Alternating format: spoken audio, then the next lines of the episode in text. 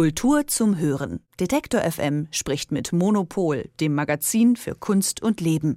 Jede Woche bei Detektor FM in die Kunst einzutauchen. Das ist eine schöne Sache. Mal gelingt es, mal hat man wirklich Lust auch reinzugehen und mal gelingt es weniger. Ähm, der Anbieter der Show Immersive van Gogh, ähm, der hat äh, in Kanada Insolvenz angemeldet. Also das hat so nicht funktioniert, aber immersive Kunst kann funktionieren.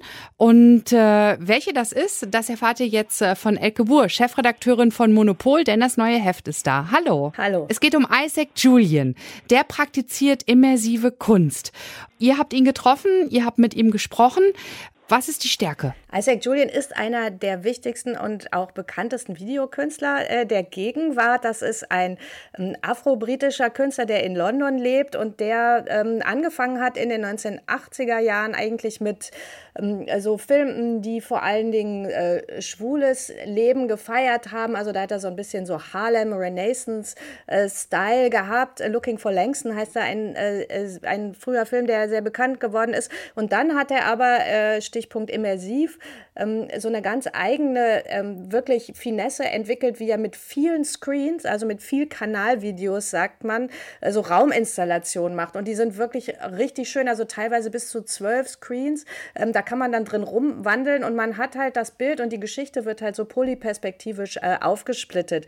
Und das ist total spannend. Es geht ähm, äh, um äh, verschiedene Themen in, über die Jahre, ähm, immer wieder um äh, Wirtschaftsthemen, aber auch um äh, so Themen wie, er hat einen Film gemacht über den, ähm, äh, einen berühmten Abolitionisten, also einen Kämpfer gegen die, äh, gegen äh, die, Praxis der Sklavenhaltung in den USA, also auch historische Filme, wo er teilweise auch ähm, äh, dann wie so in so einem Spielfilm neu dreht. Und es geht ganz oft auch um schwarze Protagonisten.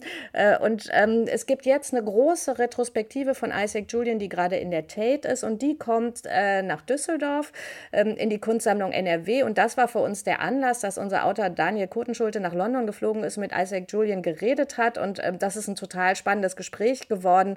Und das große Porträt ist äh, unsere Titelgeschichte für die September-Ausgabe von Monopol. Und ihr sagt ja auch, dass Julian seine ganz eigene Form des Kinos erfunden hat. Genau, das ist eben diese ähm, wirklich aufgesplitterte polyperspektivische Erzählweise. Also Isaac Julian könnte auch Spielfilme machen, der ist auch mal in die Richtung gegangen, aber eigentlich findet er die Freiheit. Also die Freiheit ist ihm total wichtig.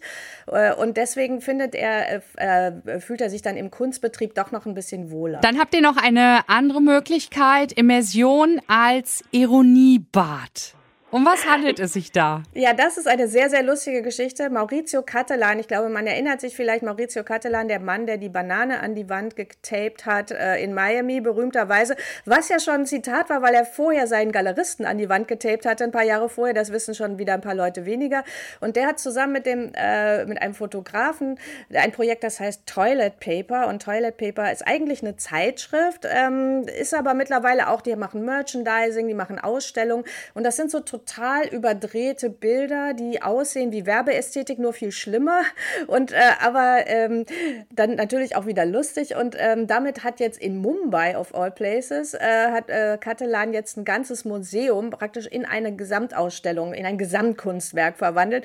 Und ähm, das sieht total fantastisch aus. Also es gibt irgendwie einen Raum, der hat so eine Spaghetti-Tapete. Es gibt ein, ein Bad, wo man, äh, man kann in Plastikbananen baden und die sich über den Kopf prasseln lassen und so. Also es ist totaler Quatsch, aber es sieht wahnsinnig lustig aus. Und äh, wir haben mit Katela ein Interview dazu geführt, wo er dann natürlich auch sehr tiefsinnige, ähm, äh, tiefsinnige Dinge über die Kunst, äh, die Seele und das Leben an sich von sich gibt. Und die Plastikbananen und Spaghetti-Tapeten. Genau. Also wenn es nicht so weit weg wäre, ich würde sofort hingehen. Aber zum Glück ist das neue Heft ja da und äh, man bekommt auch Eindrücke, wenn man äh, bei euch einfach mal ähm, ja nachsieht, ne?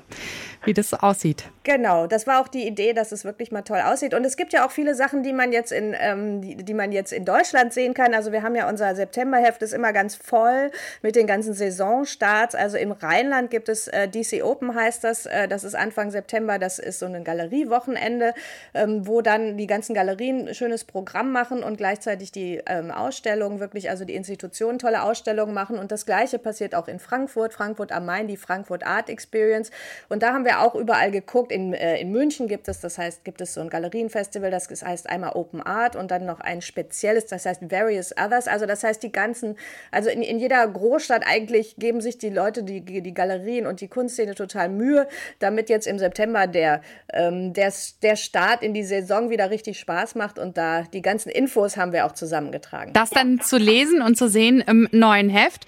Und dann vom 13. bis 17. September ist ja in Berlin die große Art Week. Genau, das ist unser Sonderheft, was äh, wir noch beigelegt haben. Äh, die Berlin Art Week, das wird auch wieder ziemlich spannend und äh, da werden wir dann bei zu gegebener Zeit noch drüber reden. Aber ich kann ja vielleicht schon mal verraten, wer unsere Titelheldin ist. Das ist Mariana Simnet, die ist vorne auf dem Berlin Art Week Heft drauf. Das ist eine, auch eine Videokünstlerin, die so ziemlich krass ist. Also wir hatten die auch schon mal eine Titelgeschichte mit der. Die ist äh, wirklich sehr lustig und krass und es geht bei der so ganz viel um Körper und so. Die hat sich zum Beispiel schon mal die, die Stimmbänder mit Botox lähmen lassen, um zu gucken, was für eine Stimme dabei rauskommt. Und so. Die macht immer so krasse Sachen und die macht sie jetzt zum ersten Mal ein, ähm, ein Theaterstück und das ist die Titelgeschichte zu Berlin Art Week in unserem Sonderheft. Und was ich da ähm, besonders spannend finde, ist, äh, dass Björks Choreografin mit an Bord ist bei ihrem Theaterstück.